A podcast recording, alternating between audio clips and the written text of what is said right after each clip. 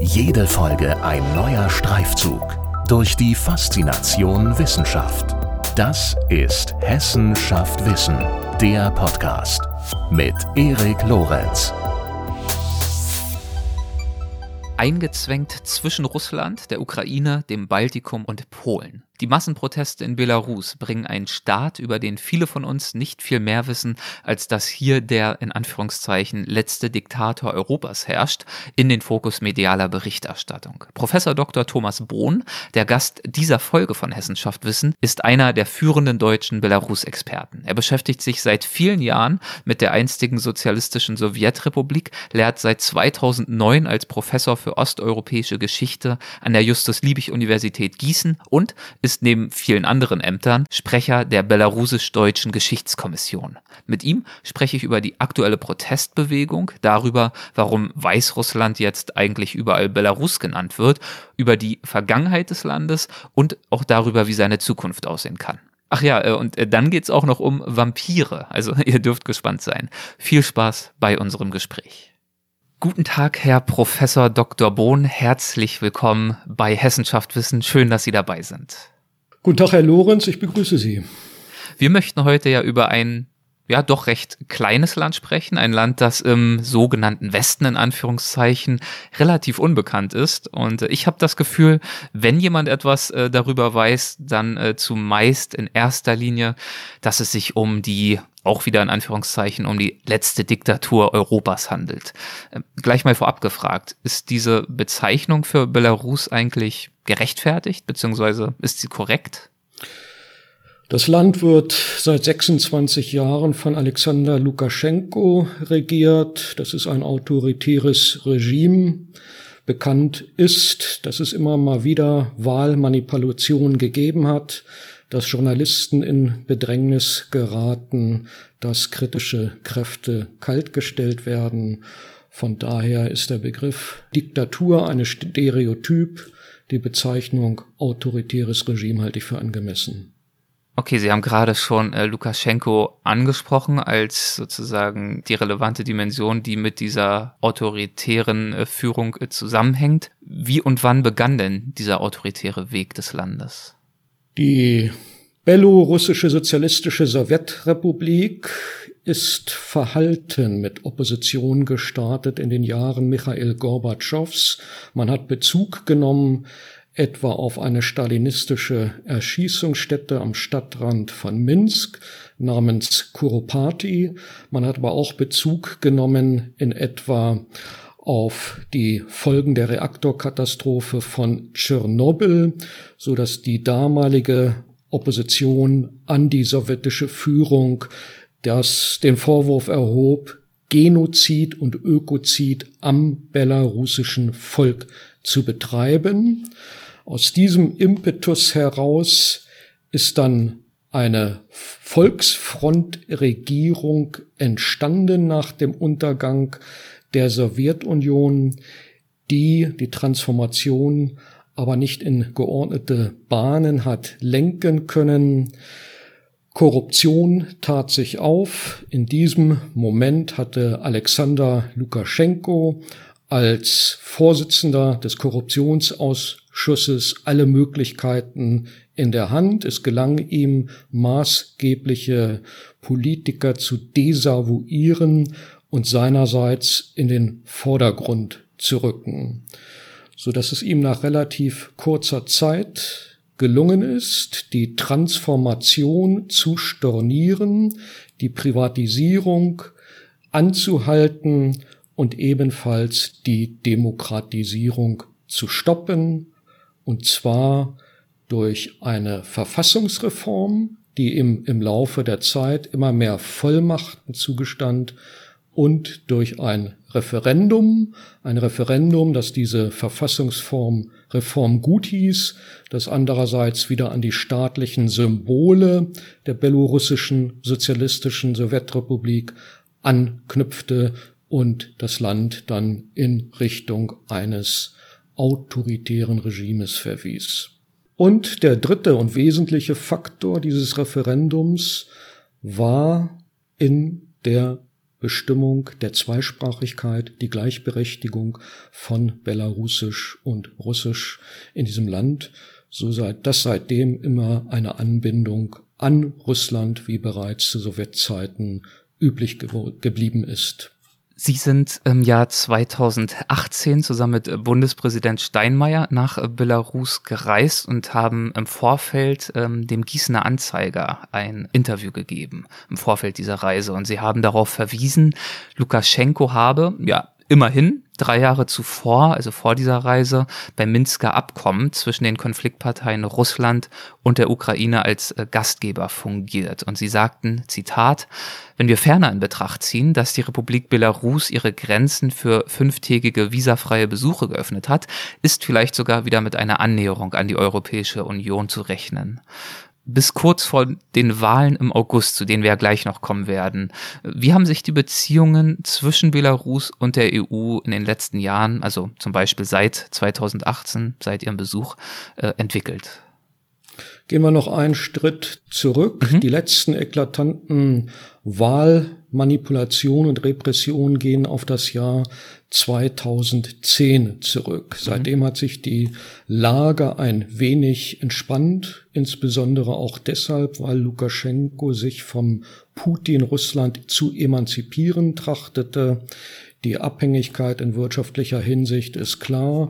Belarus braucht Rohstofflieferungen und Kredite aus Russland. Gleichzeitig bemüht sich Lukaschenko um staatliche Unabhängigkeit und eine gewisse Annäherung an die EU, sodass im Grunde um 2015 herum die Signale durchaus wieder etwas positiver justiert waren. Das war die Zeit, in der das internationale Bildungs- und Begegnungswerk in Dortmund, das eine Niederlassung in Minsk hat, die Initiative ergriff, eine Gedenkstätte bei der Holocauststätte Trastenetz bei Minsk zu errichten und aus diesem Impuls heraus wurde die Politik mobilisiert. Präsidenten der Bundesrepublik Deutschlands und der Republik Österreich haben Minsk im Jahre 2015 besucht und im Grunde genommen war das eine Möglichkeit über äh, gewissermaßen kulturelle Begegnung, über gemeinsame europäische Erinnerungspolitik in Bezug auf den Holocaust auch zu einer Verständigung in alle interessierenden politischen Fragen für die Zukunft zu kommen. Flankiert war das Ganze mit einer Anbindung der Republik Belarus an den Bologna-Prozess, so dass wir die Möglichkeit hatten, Studierende und auch Lehrende von den Hochschulen der, von den belarussischen Hochschulen nach Deutschland und auch nach Gießen einzuladen. Das war ein sehr positiver Impuls. Hinzu kommt eine allmähliche Liberalisierung der Visaauflagen. Zunächst waren Besuche für wenige Tage im Land möglich. Jetzt sind es durchaus vierwöchige Besuche, die dann realisierbar sind, wenn man den Flughafen Minsk nutzt. Mit einem Wort bis quasi zu Corona, bis zu Beginn dieses Jahres schälten sich neue Möglichkeiten heraus und ein Zweckoptimismus war nicht ganz von der Hand zu weisen. Ja, und dann kam Corona und dann kam natürlich noch was anderes, nämlich der 9. August 2020. Was passierte an diesem Tag? Gehen wir zurück auf Corona. Wie mhm. viele Präsidenten und populistische Führer dieser Welt hat Lukaschenko diese Epidemie nicht ernst genommen. Die Bevölkerung musste selbst organisiert Abstandsregeln gewissermaßen im Alltag umsetzen. Zum anderen schälte sich im Wahlkampf wieder heraus, dass seine Herausforderer entweder das Land verlassen mussten oder inhaftiert wurden oder aber nicht äh, eine Registrierung erhielten, so dass stellvertretend im Grunde genommen drei Frauen auf die Wähler Listen rückten und versuchten, die Sympathien der Wählerschaft zu gewinnen. In diesem Moment sprach äh, Lukaschenko Frauen die Politikfähigkeit ab. Das war ein weiterer Impuls, der ihm doch zahlreiche Sympathien gekostet hat. Als dann der Wahltag anrückte am 9. August, ging viele davon aus, dass nach alter Routine eine Bevölkerungsmehrheit sich dann doch für den Präsidenten entscheidet. Ganz einfach deshalb, weil er auf dem flachen Lande bei den Bauern oder aber auch in den Städten, insbesondere bei den Rentnern gut angesehen ist. Das ist so Ausdruck einer patriarchalischen Kultur. Väterchen Lukaschenko wird's schon richten, ist da die Devise. Und in der Tat eine gewisse Stabilität oberhalb der Armutsgrenze hat es dann in den letzten 20 Jahren denn doch gegeben. Gegeben deshalb, weil der Präsident meinte, beliebt zu sein und ihm lag offenbar daran, diese Illusion einer Zustimmung von 80 Prozent aufrecht zu halten, das in einer Situation, wo die Stimmung dann doch merkbar umgeschlagen ist. Als am Ende des Wahlabends dann genau dieses Resultat verkündet wurde, war die Überraschung groß. Weshalb? Ganz einfach auf die Grund der Tatsache, dass viele Wahlbüros jetzt doch mehr Mut, mehr Zivilcourage hatten als früher und durchaus mit Unterstützung von Wahlbeobachtern bereit waren, Ergebnisse offenzulegen.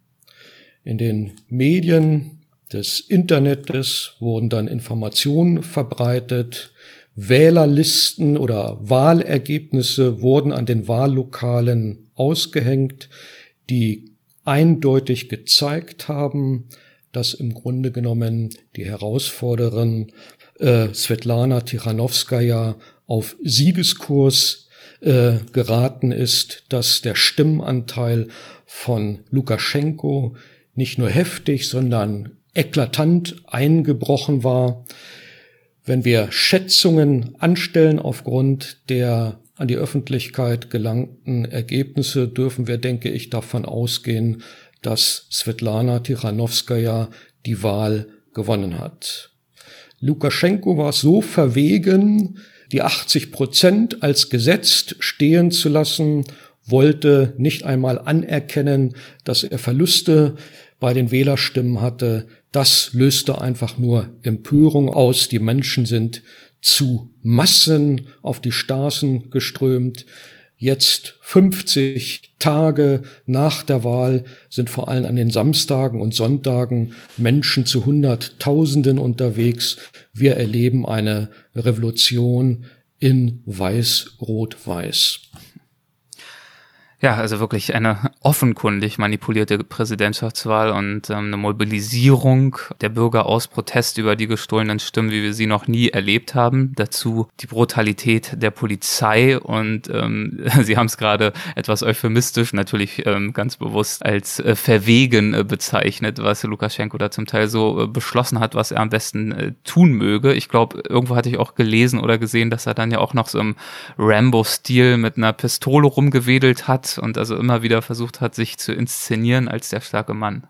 Und das äh, stößt dann offenbar jetzt in diesen Zeiten, da er faktisch an äh, ja, Beliebtheit, an Zustimmung eingebüßt hat, auf äh, zusätzliche Abwehrreaktionen, richtig? Also er hat über äh, die Situation, die ihm sowieso nicht mehr so stark gewogen war, hinaus durch sein Verhalten diese Abwehrreaktion nochmal äh, verstärkt und in diesem Ausmaß überhaupt erst heraufbeschworen wahrscheinlich. Sagen wir mal so, in den ersten Tagen hat er Hilflose, Hilflosigkeit gezeigt, der Gestalt, dass Hilfskräfte, Polizeikräfte, Sicherheitsleute, wie es heißt, mit massiver Gewalt eingeschritten sind, um diesen Massenauflauf zu verhindern.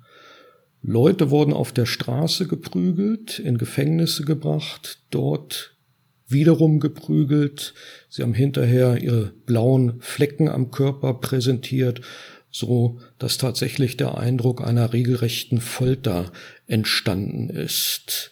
Die Sicherheitskräfte sind angehalten, sich auf die jungen Männer zu konzentrieren, die Frauen nicht so stark anzugehen. Daher war dann nach ein paar Tagen die Strategie der Gestalt, dass an den Wochentagen vor allem die Frauen aktiv wurden, und zwar recht kreativ, indem sie die weiß-rot-weiße Fahne zierten, Blümchen in weiß-rot-weiß mitbrachten, diese auf die Schilde der Polizisten steckten, die erst einmal irritiert waren, nicht damit umzugehen wussten und diese Frauen gewähren ließen. Dadurch bekam die Revolution ein weibliches Gesicht. Inzwischen, nach 50 Tagen, ist auch hier die Stimmung umgeschlagen.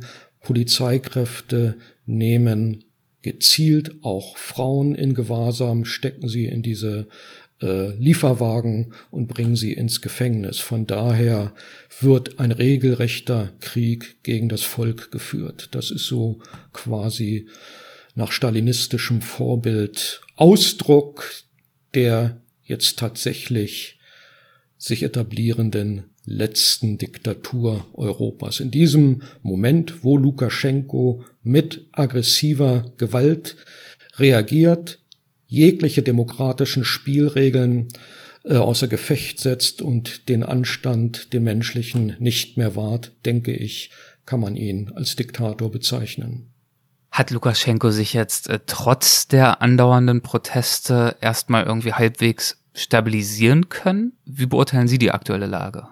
Die Stabilität beruht auf dem Gewaltmonopol. Die Presse hatte er zeitweilig nicht mehr ganz unter Kontrolle. Durch Entlassungen, durch Rücktritte, durch Auffrischung mit Ersatzleuten aus Russland hat er zumindest die offiziellen Medien wieder äh, unter sich, steht aber vor dem Problem, dass die Masse der Bevölkerung weder dem Radio noch dem Fernsehen folgt, sondern auf die neuen Medien setzt. Und dann sind ja noch die Polizeieinheiten und das Militär, die beide auf Lukaschenko-Kurs sind. Es ist die alte postsowjetische Nomenklatura, also die politische Elite, die sich jetzt Sorgen um ihre Posten machen muss, die abwartend reagieren, die noch loyal dem Regime gegenüber sich verhalten. Und hier wird sich in absehbarer Zeit im heißen Herbst dann herausstellen, wie spontan, wie stark die Demonstrationszüge an den Wochenenden tatsächlich noch auflaufen und ob die Sicherheitskräfte dem sich tatsächlich noch konsequent widersetzen oder ob das Regime dann von innen heraus zu bröseln beginnt. Also aus Ihrer Sicht, wenn wir in die Zukunft blicken, hängt es in allererster Linie davon ab, ob die Proteste in der gegenwärtigen Form weitergehen. Momentan ist das noch eine Entwicklung, die aus dem Lande selbst heraus bestimmt wird. Die äußeren Kräfte, seien es EU mit verhaltenen oder gar keinen Sanktionen oder Russland mit Anerkennung des neuen Präsidenten und mit dem Versprechen, mit Krediten und Militärs eventuell zu helfen. Beide Parteiungen scheuen sich noch in die innenpolitische Situation einzugreifen. Von daher besteht momentan eine Patt-Situation und beide kontrahierenden Interessengruppen haben strategisch geschickt zu agieren.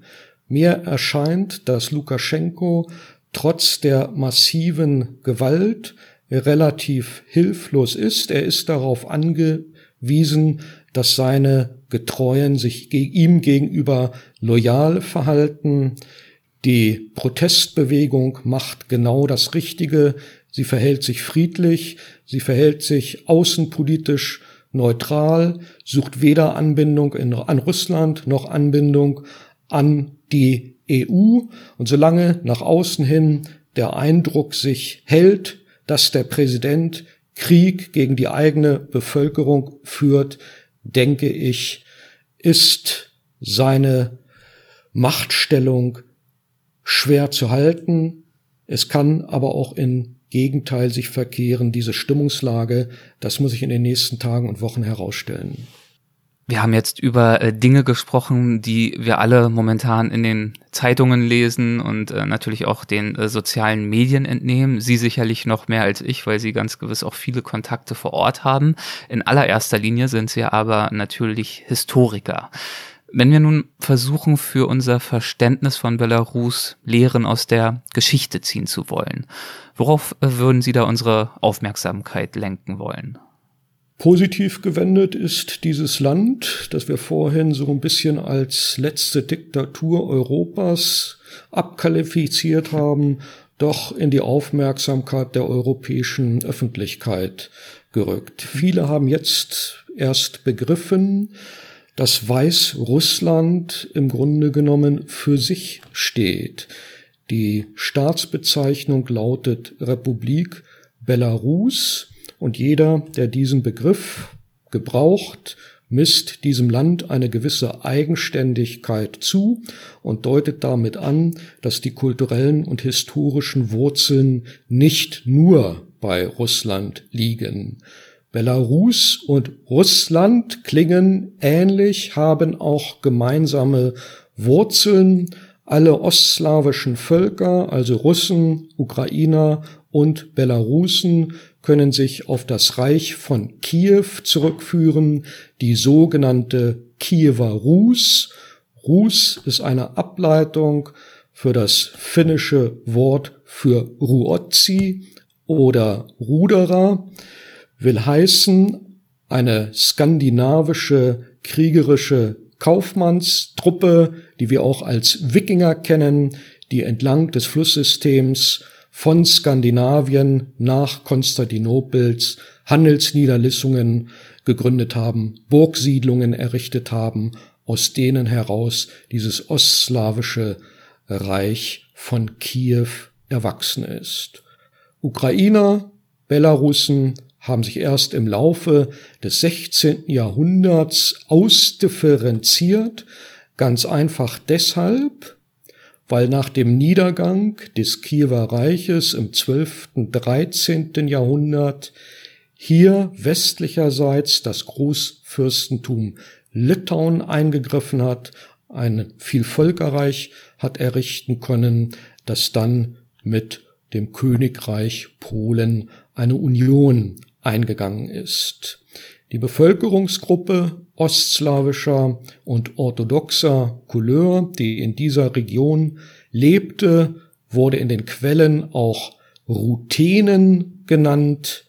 Daraus ist dann im 20. Jahrhundert die Begrifflichkeit Weißruthenen erwachsen. Weiß konnotiert die Himmelsrichtung Westen, im Grunde eine adäquate Begriffsfassung mit der man andeutet, dass weite Teile der heutigen Republik Belarus und der heutigen Ukraine zu Polen-Litauen gehört haben, westlichen Kultureinflüssen unterlegen haben, beispielsweise am Magdeburger Stadtrecht partizipierten, beispielsweise dann in der äh, Union von Brest den Primat des Papstes anerkannt haben und der Gestalt religiöse und kulturelle Impulse auch von Seiten des Katholizismus und der sie repräsentierenden Elite, will heißen den polnischen Adeligen, die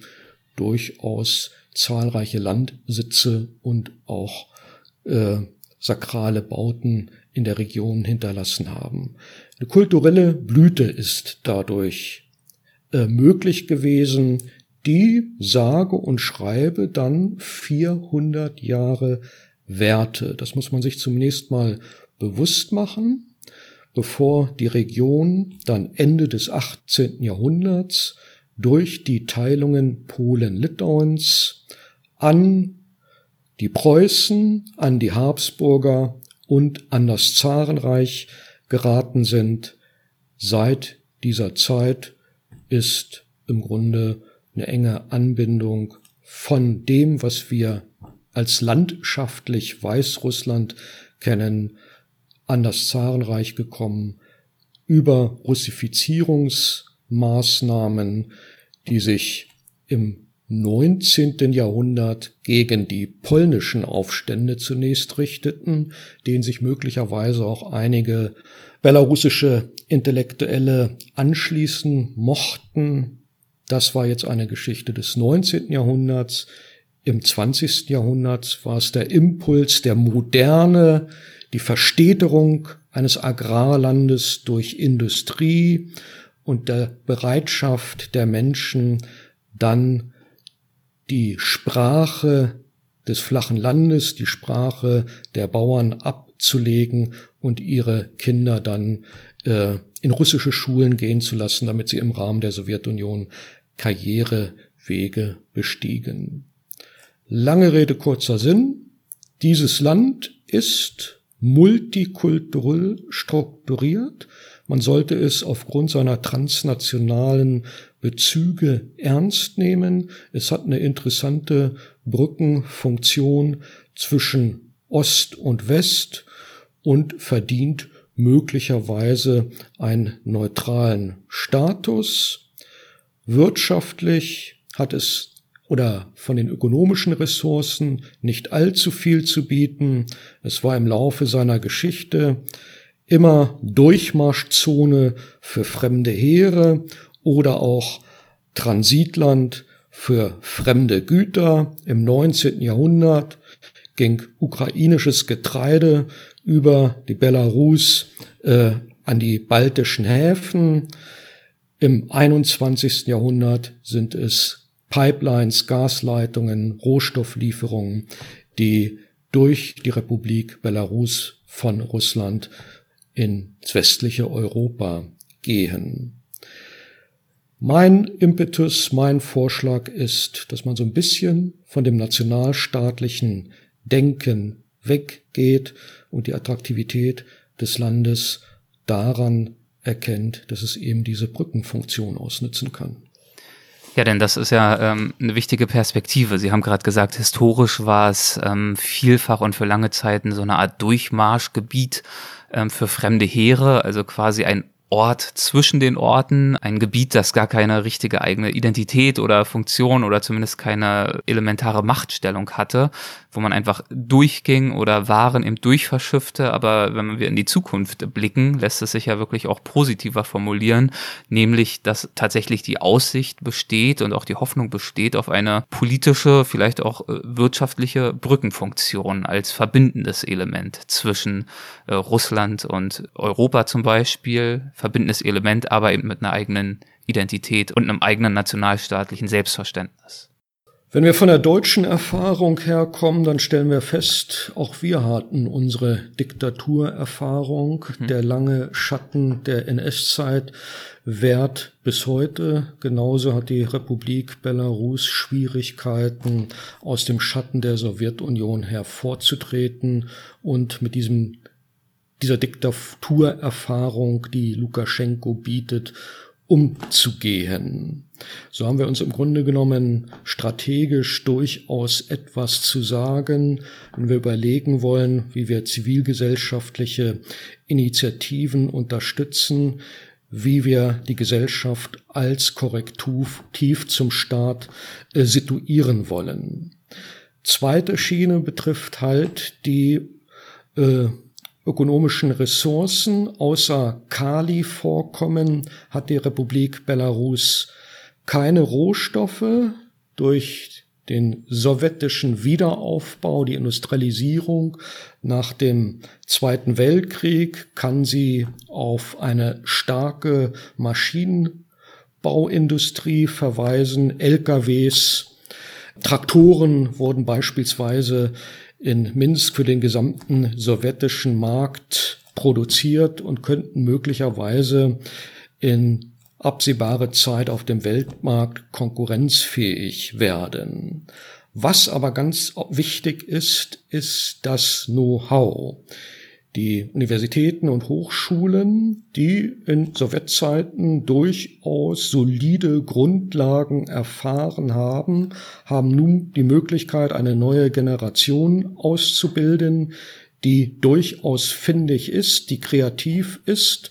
Gerade im IT-Bereich haben die Belarusen einen guten Ruf, so dass man hier auch für die Zukunft etwas erwarten kann im Rahmen der noch bestehenden Planwirtschaft, im Rahmen der noch bestehenden bürokratischen Hürden kann aber nicht ein neues Managertum erwachsen, so dass ökonomisch momentan noch Stillstand herrscht. Das ist das zentrale Problem.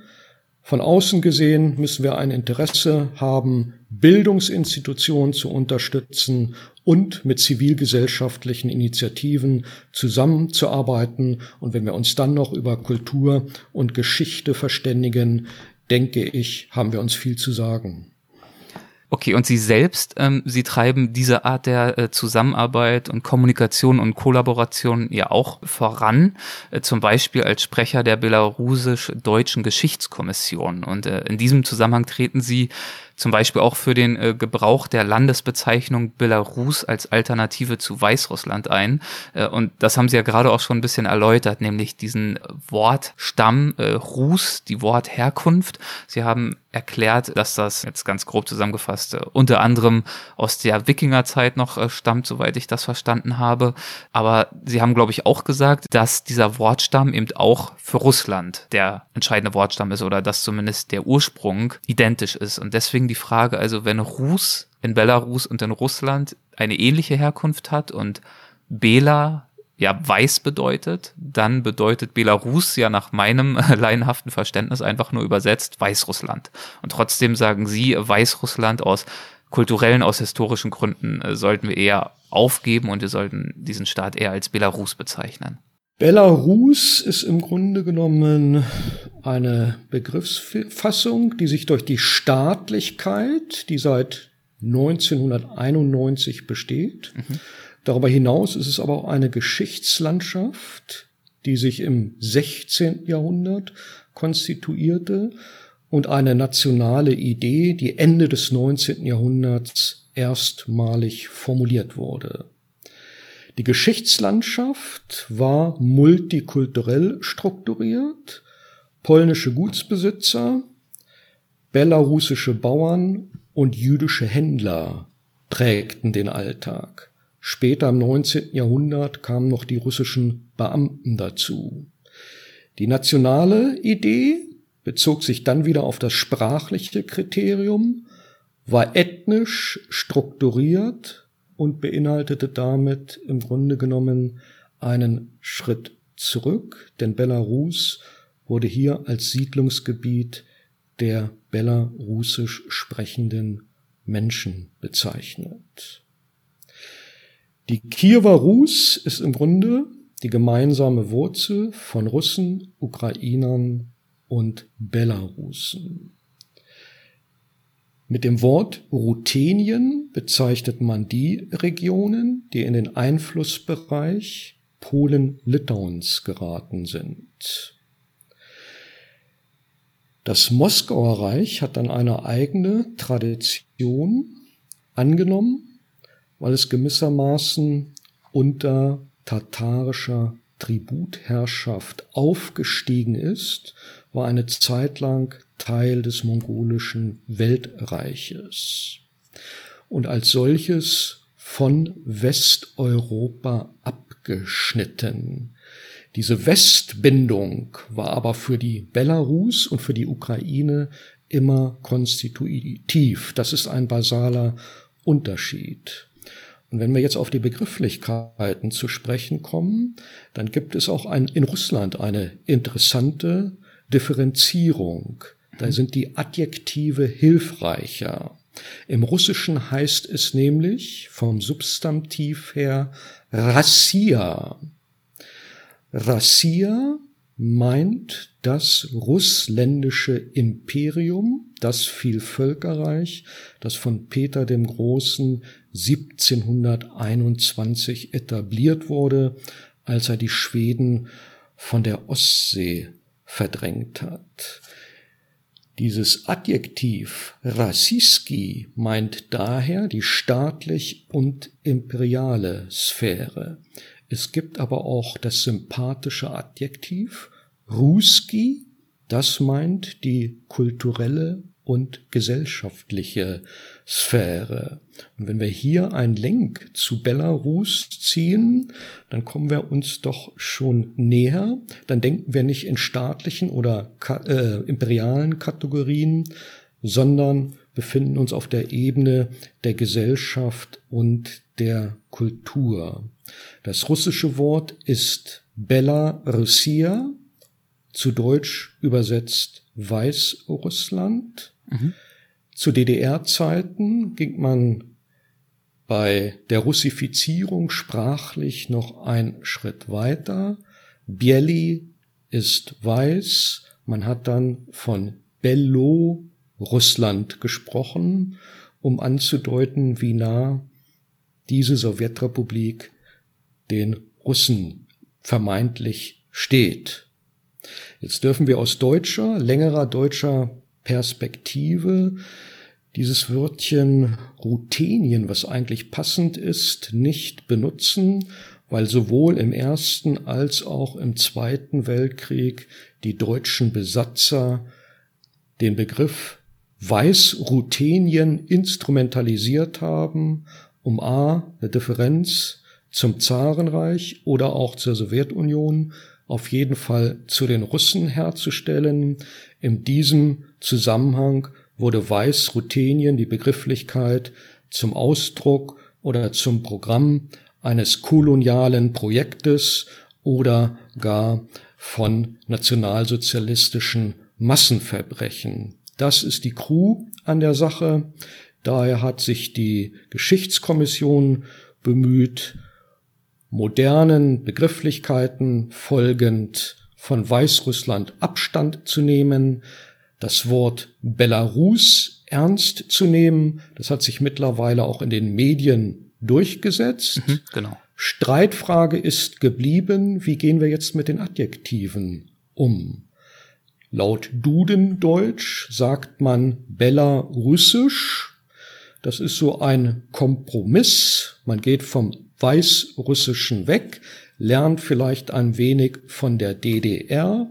Es heißt nicht mehr Bello-Russisch wie Bello-Rassia, der russische Ausdruck, sondern Belar-Russisch.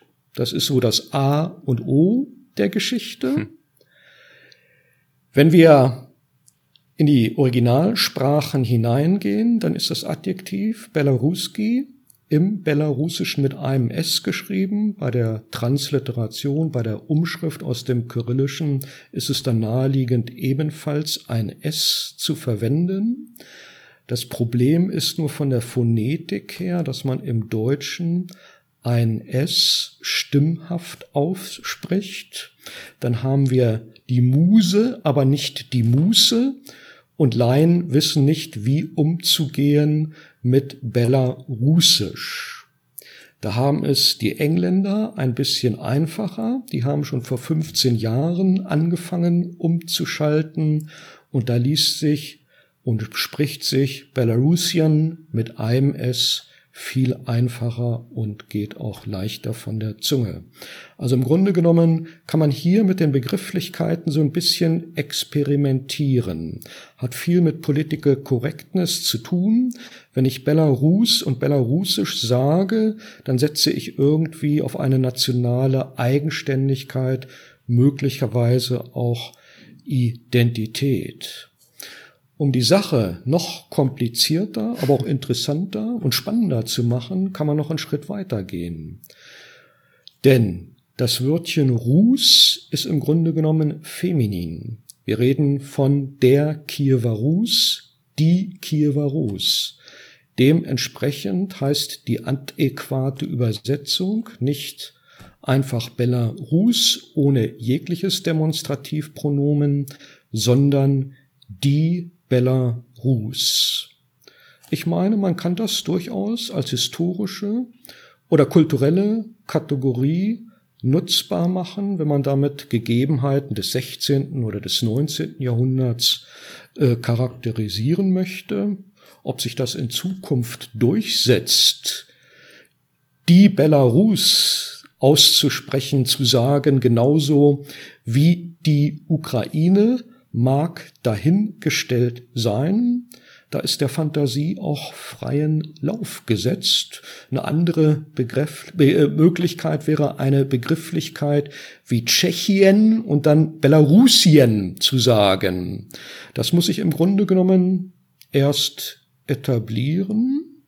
Political Correctness momentan in den Medien, in der Wissenschaftssprache ist Belarus als Neutrum zu gebrauchen. Alles andere hängt von der Praxis ab. Von der Seite der Universität herkommend würde ich sagen, wir brauchen jetzt Dissertationen und wir brauchen Fachaufsätze, in denen die Dinge geklärt werden und dadurch über die Fachsprache auch äh, in der Umgangssprache so allmählich eine Neuorientierung eintreten kann, wie sie nach englischem Muster durchaus auch erfolgreich verlaufen kann, denn ursprünglich hieß es auch im Englischen einmal Bielorussian mit O und zwei S. Momentan hat sich Belarusien durchgesetzt. Mhm. Ja, interessant, wie solche neuen Namen für Staaten und Staatengebilde entstehen können. Es ist interessant, das mal sozusagen aus der Nähe äh, mitzuerleben, bevor sich das schlussendliche Ergebnis dann äh, rauskristallisiert hat. Wie wurde denn Ihr eigenes Interesse an osteuropäischer Geschichte eigentlich geweckt? Ich hatte die Freude, mit meinen Eltern als Jugendlicher in die DDR reisen zu dürfen. Bin norddeutsch realis äh, sozialisiert und realisiert. und dann auf die Realitäten des Staatssozialismus gestoßen. Eine idyllische Bild Welt von den Landschaften her in den 70er Jahren. Freundliche und nette Menschen, ausgebildet am Gymnasium von einer Lehrergeneration, die noch so ein bisschen mit 68 liebäugelte, uns auf weltanschauliche Fragen zu lenken richtete.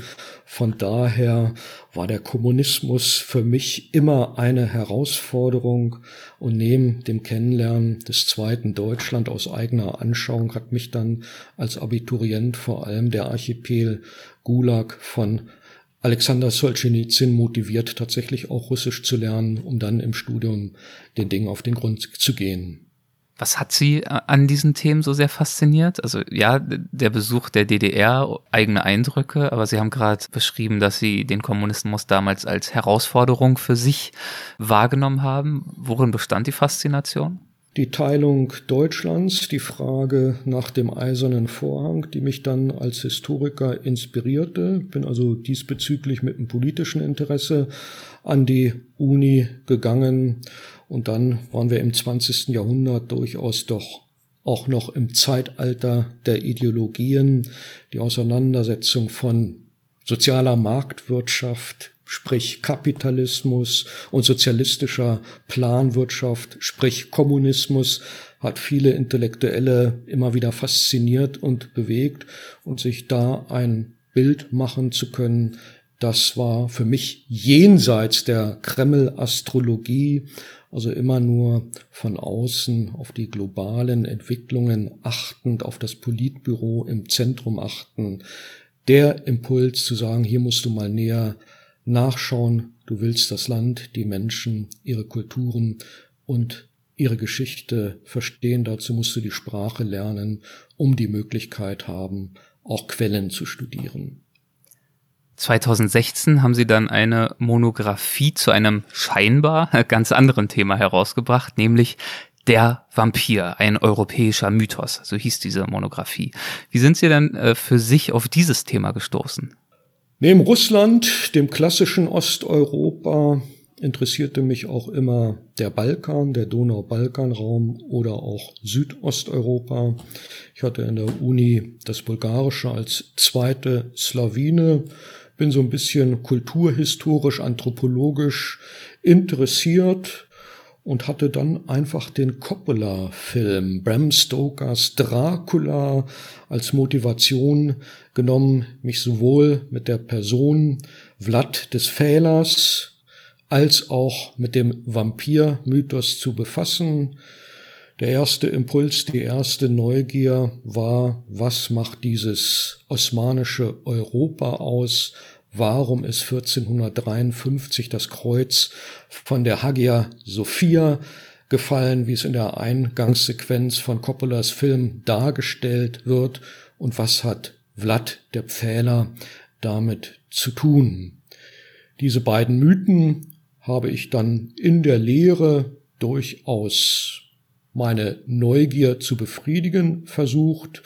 Ich habe das Thema auch für mein Habilitationsverfahren gewählt, einen Vortrag gehalten, aus dem dann ein erster Aufsatz erschienen ist. Neben der Monographie über den europäischen Vampir betreue ich auch eine ambitionierte Edition zu Vlad dem Fehler, die lautet Corpus Draculianum. Wir versuchen hier in einem umfangreichen Opus alle überlieferten Quellen von der Mitte des 15. bis ins 16., 17. Jahrhundert zu sammeln und in Originalsprache sowie in Übersetzung zu veröffentlichen und diese auch zu kommentieren. Das sind im Grunde die beiden Hobbys, die ich dann neben meinem professionellen Interesse an Russland, an Belarus, an der Ukraine, an der Historiografiegeschichte, an der Stadtgeschichte, an der Stadt- und Urbanisierungsforschung ebenfalls noch habe. Sie haben mal in einem äh, Interview gesagt, die Geschichte des Vampirs sei auch immer eine Geschichte von Vorurteilen gewesen, von Vorurteilen gegenüber bestimmten Volksgruppen. Würden Sie das erläutern? Wer Vampir sagt, denkt immer noch weitgehend an Dracula. Dracula ist eine Erfindung des irischen Schriftstellers Bram Stoker über die Literatur, über den Film, über die Inszenierungen des 20. Jahrhunderts hat sich in den Köpfen das Bild des Vampirs als dasjenige eines Blutsaugers festgesetzt. Wenn wir an den historischen Ort gehen, dann stellen wir fest, dass das nicht so ganz richtig ist. Machen wir noch einen weitergehenden Schritt und sagen, der Vampir ist im Grunde genommen nichts anderes als ein Wiedergänger, als ein Untoter, als ein Gespenst, als eine Erscheinung, die es in allen Zeitaltern und Kulturen dieser Welt gegeben hat, der Gestalt eigentlich nichts Besonderes. Was jetzt den südosteuropäischen Vampir auszeichnet, ist die Tatsache, dass seit der frühen Neuzeit Menschen hier eine Bedrohung sehen, die darin liegt, dass ein Mensch vermeintlich im Grabe nicht verwest. Für die betroffenen Dorfgemeinschaften ist der Vampir dann an erster Stelle kein Blutsauger, sondern eine aufgequollene Leiche, die durchstochen werden muss, die quasi verpuffen muss, damit sie verwest und die Seele ins Paradies einziehen kann. Wenn das nicht der Fall ist, kann von dieser Leiche eine Bedrohung ausgehen, in Gestalt von Epidemien, aber auch in Gestalt von Schadenzauber. Das ist im Grunde die ursprüngliche Vampirgeschichte vor Bram Stokers Dracula. Und mich interessiert dabei, wie gehen die Lebenden, wie gehen die Hinterbliebenen mit ihren Toten um?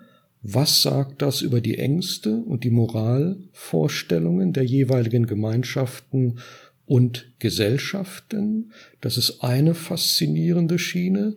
Die andere Schiene ist diese Stereotypenbildung, die dann durch die westliche Kolportage sich herausschält.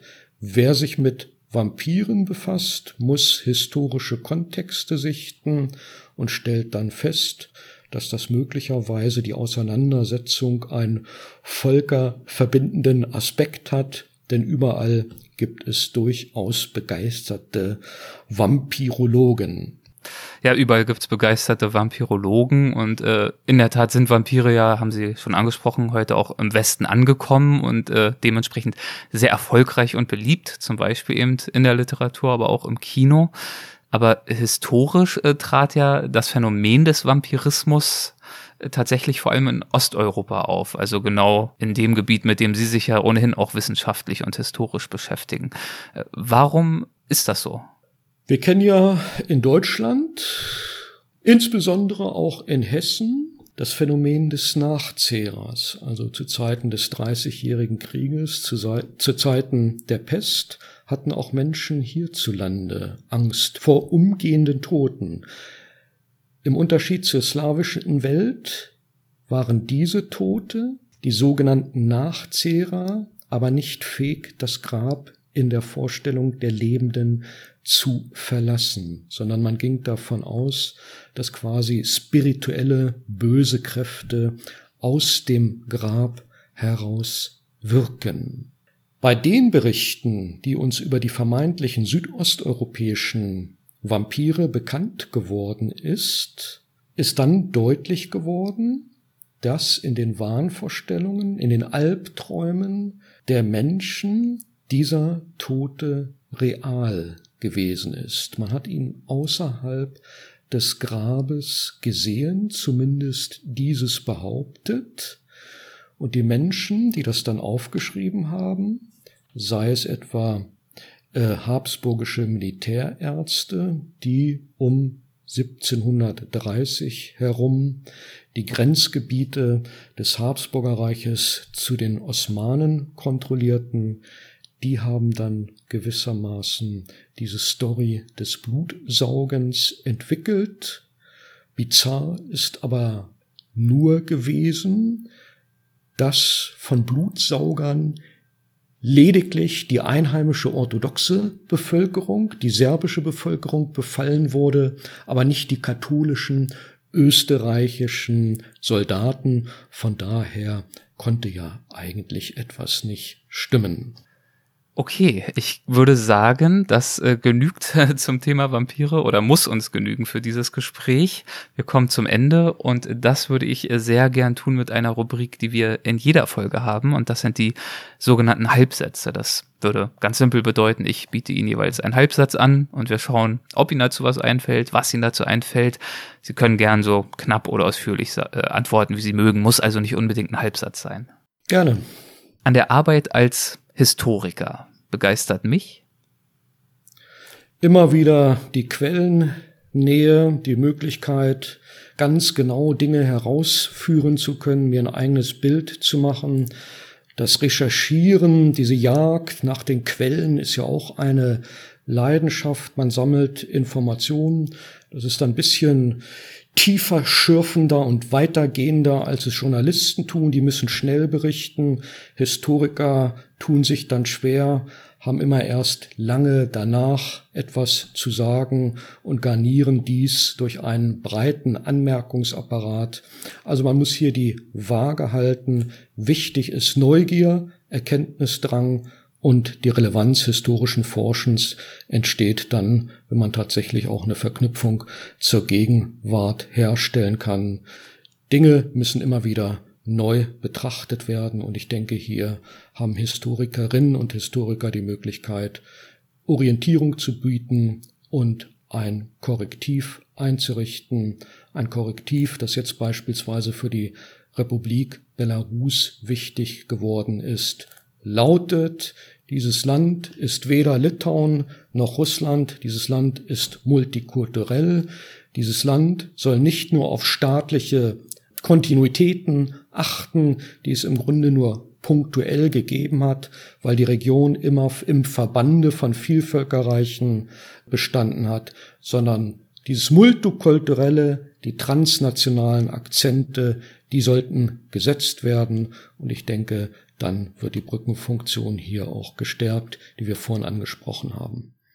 Eine prägende Erfahrung äh, in meiner Karriere war für mich, Prägende Erfahrungen sind dann tatsächlich, wenn man einmal die Bibliotheken und die Archive verlässt und auf lebende Menschen trifft. Als ich meine Habilitationsschrift vorbereitet habe, bei der es thematisch um den Wiederaufbau der Hauptstadt Minsk nach dem Zweiten Weltkrieg ging, habe ich dann natürlich auch den Kontakt zu Zeitzeugen gesucht, bin hier und da fündig geworden, habe mich inspirieren lassen und ich könnte da Kontakte durchaus mit interessanten Persönlichkeiten schildern.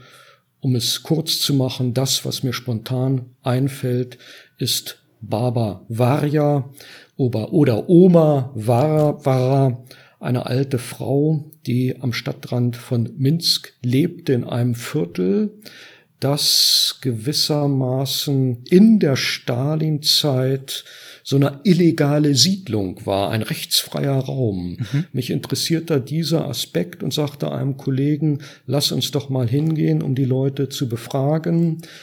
Das, diese Oma war im Grunde die einzige noch verbliebene Zeitzeugin, inzwischen auch schon in einem Alter, wo man sich auf den Tod vorbereitet, halb erblindet, aber noch aufmerksam. Und als dann das Schlagwort Stalin äh, fiel, sank sie quasi in sich nieder, die Augen blitzten und sie erinnerte sich und vermittelte mir ein Gefühl einer Autorität, die alles im Griffe hat. Da habe ich tatsächlich verstanden, was Diktatur bedeuten kann. Und sie wusste dann noch zu berichten von einer kommunistischen Moral, diese Selbstlosigkeit, die ihre Generation vorangetrieben habe. Eine Generation, die Krieg, die Armut, den Hunger kennengelernt hat. Das war ein echter Homo Sovieticus und hier habe ich mehr gelernt als aus Geschichtsbüchern. Sie haben gerade Ihre äh, Besuche vor Ort angesprochen, zum Beispiel in Minsk. Über diese Stadt haben Sie Ihre Habilitation geschrieben, aber ich kann mir vorstellen, dass Sie darüber hinaus auch noch viel im Land unterwegs gewesen sind. Und soweit ich weiß, ist Belarus ja auch äh, landschaftlich ganz reizvoll, auch wenn das jetzt kein Halbsatz ist. Äh, mal ganz kurz noch die Frage, hatten Sie die Gelegenheit, äh, diese Seite des Landes auch kennenzulernen? Selbstverständlich. Nach den Qualifikationsschriften ging es in der Forschung natürlich weiter. Und wenn man sich lange mit der Stadt befasst hat, dann interessiert einen auch das Land. Das kann zum einen das Dorf sein, es kann aber auch die Naturlandschaften sein. Belarus steht ja in dem Ruf, noch Wildnis zu bieten, aber auch atomar verseuchte äh, Regionen. Von daher gilt es, eine gewisse Vorsicht obwalten zu lassen, wenn man da durch die Lande reist und sich zugleich bewusst machen, dass man ja da auf den Spuren deutscher Soldaten des Ersten und des Zweiten Weltkrieges gewesen ist. Der Wald von Biala Wieża an der polnisch-belarussischen Grenze gilt als der letzte Urwald Europas. Hier haben Wiesente bis in die Gegenwart hinein in freier Wildbahn überlebt. Das war so ein Eldorado für die Jägerkohorte im Ersten Weltkrieg, aber auch für NS-Größen im Zweiten Weltkrieg. Daneben denke ich, spielen in der deutschen Publizistik immer wieder auch die Pripyat-Sümpfe eine Rolle, diese Landschaft Palesien am Pripyat-Fluss, zu dem auch das Kernkraftwerk von Tschernobyl auf ukrainischer Seite gehört. Mit einem Wort, die Faszination für diese Landschaften hat mich zu zwei Forschungsprojekten motiviert. In dem einen ging es um den Urwald von Biala Wieża. Das Buch ist 2017 erschienen unter dem Titel Wiesent, Wildnis und Welterbe. Mhm. Zweite Forschungsprojekt bezog sich auf die Landschaft Polesien. Da habe ich mit einem belarussischen Kollegen zusammen einen Aufsatz über den Pripyat Nationalpark verfasst, eine Landschaft, in dem der Sumpf noch einmal so konserviert und bewahrt werden soll, wie er möglicherweise im 19. Jahrhundert noch ausgesehen hat. Und auch hier ist es frappierend, sich umzuschauen, was den Wald von Bielaveja betrifft stellen wir fest, dass Ende des 20. und zu Beginn des 21. Jahrhunderts die jungen Leute natürlich zuhauf abgewandert in die Städte gegangen sind, so dass man jetzt ausgestorbene Dörfer dort erblickt und den Eindruck hat, in das 19. Jahrhundert zurückversetzt zu sein. Es gibt dieses Bild der Elektrifizierung, unter Lenin und die Parole Kommunismus ist Sowjetmacht und Elektrifizierung.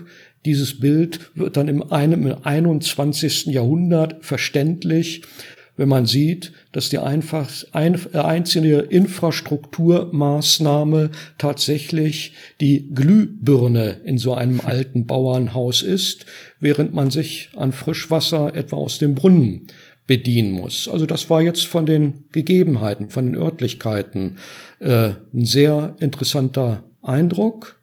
Ein zweites Erlebnis bezieht sich dann auf den Pripyat-Fluss.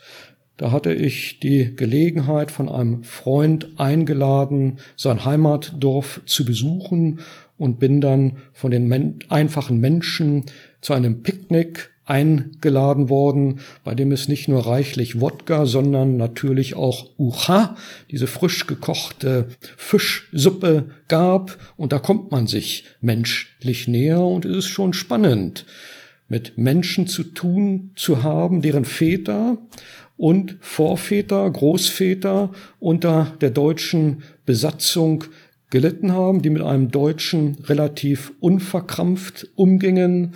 Einer konnte sogar ein paar De Worte Deutsch, das war mir sehr sympathisch, die hatten da keinerlei Vorbehalte, fragten mich dann aber, warum ich mich mit Geschichte beschäftige. Als intelligenter Mensch, der ich doch nun mal sei, hätte mir was Besseres einfallen können. Meinetwegen Maschinenbau zu studieren oder Informatik. Meine Erklärung lautete dann, einerseits interessiert es mich, andererseits meine ich, dass man sich die Vergangenheit durch, der Vergangenheit immer wieder stellen muss. Die Ereignisse, die in diesem Raum an Gewalt, an Menschenverbrechen sich ereignet haben, nicht vergessen darf und durch die Aufarbeitung wieder zueinander finden muss. Das haben die Menschen verstanden und gesagt, dann mach mal weiter deinen Job, den du gerade ausübst. War dann also okay, mussten sich nicht weiter rechtfertigen. Ich hoffe, das wurde akzeptiert und ich war danach auch noch ein weiteres Mal dort zugegen. Die Gastfreundschaft ist einfach wunderbar. Es handelt sich ein Dorf, das in der Zwischenkriegszeit noch auf polnischem Gebiet zu lege, äh, liegen gekommen ist. Und das hat die Besonderheit, dass in den 20er Jahren dort die Baptisten missioniert haben. Das Dorf heißt Al-Shani man kann fast, wenn wir mit wissenschaftlichen Kriterien vorgehen, hier nach Max Weber von einer protestantischen Ethik sprechen und dann feststellen, dass die Leute große Familien hatten, fleißig waren, zu Sowjetzeiten durchaus auf Montage, in den Sommermonaten nach Sibirien gefahren sind, um dort Geld zu verdienen auf den Baustellen, dann aber von ihren Frauen gezügelt, gemaßregelt worden, bis zu Perestroika-Zeiten einer angefangen hat, Gurken in seinem äh, Garten zu setzen, ein Gewächshaus zu errichten, profitabel zu wirtschaften. Die Menschen sind also unter Glasnost und Perestroika zu Kleinunternehmern geworden und heutzutage wirtschaftlich enorm erfolgreich. Dieses Dorf Al-Shani und seine Umgebung lautet in der Republik Belarus heute Gurkenrepublik, weil die nach Russland exportieren und durchaus da in der Wirtschaft ein Wörtchen mitzureden haben. Das sind Menschen, die von ihrer Sozialisation her patriarchalisch gesinnt, nicht ganz so kritisch dem Präsidenten gegenüberstehen. Für die ist die Welt tatsächlich in gewisser Weise dort unten noch in Ordnung. Die Menschen verstehen sich. Hin und wieder gibt es noch Erkrankungen, die möglicherweise auf die atomare Verseuchung von Tschernobyl zurückgehen, aber im Laufe der Gewaltgeschichte des 20. Jahrhunderts ist diese ältere, aus Sowjetzeiten sozialisierte Generation durchaus noch darauf geeicht, schwere Schicksalsschläge hinzunehmen. Ein Jammern gibt es da einfach nicht. Schließen wir mit äh, folgendem Halbsatz ab, würde ich vorschlagen. Wesentliche Voraussetzungen äh, für eine friedliche Zukunft in Belarus sehe ich in in jedem Fall darin, dass der Präsident vernünftig wird, Wege findet, wie er sich zurückziehen kann, ohne sein Gesicht zu verlieren. Ein Stichwort seinerseits lautet Verfassungsreform, ein anderes lautet Einberufung einer Vollversammlung. Das sind Angebote, die erstmal bizarr anmuten, die aber auf der Tagesordnung sind. Ungeachtet dessen war er auch so verwegen, sich als Präsident dann tatsächlich etablieren zu lassen. Er hat trotz Wahlmanipulationen sich vereidigen lassen, den Amtseid geleistet. Das sind Dinge, die unserem demokratischen Verständnis widersprechen. Meine Hoffnung geht dahin, dass weder Russland mit Militärkräften eingreift, noch dass die Polizeitruppen Lukaschenkos mit ihrer Gewalt zügellos werden. Das kann nur dann funktionieren, wenn die Massenproteste nach wie vor friedlich bleiben, wenn die Menschen am Samstag und Sonntag zu Tausenden, zu Zehntausenden auf die Straße gehen und dem Präsidenten zeigen, dass das Volk nicht mehr hinter ihm steht. Man muss dabei aber auch anerkennen, dass es auch eine große Fraktion wenig politisierter Menschen in der Republik heute noch gibt, die sich da nicht ganz so engagieren, die wissen, dass auch nach einer siegreichen Revolution erst einmal eine desolate Lage entsteht, nach 50 Tagen, nach über 50 Tagen friedlicher Revolution und gewaltsamen Repressionen seitens des Staates gibt es aber durchaus noch Grund zur Hoffnung. Die Frage ist letzten Endes, kommt ein Dialog, der von der Opposition gefordert wird, zustande und in welcher Form dieses Modell des runden Tisches, wie wir es zu Zeiten von Solidarność und anderen ostmitteleuropäischen Revolutionen kennen, wäre möglicherweise ein Vorbild.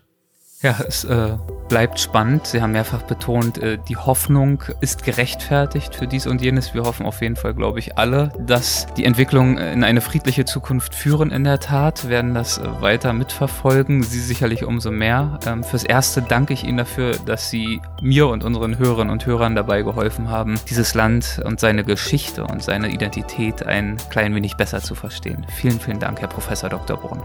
Ja, vielen Dank. Ich danke vor allem für die guten Fragen und wünsche auch weiterhin viel Erfolg, Herr Lorenz. Dankeschön.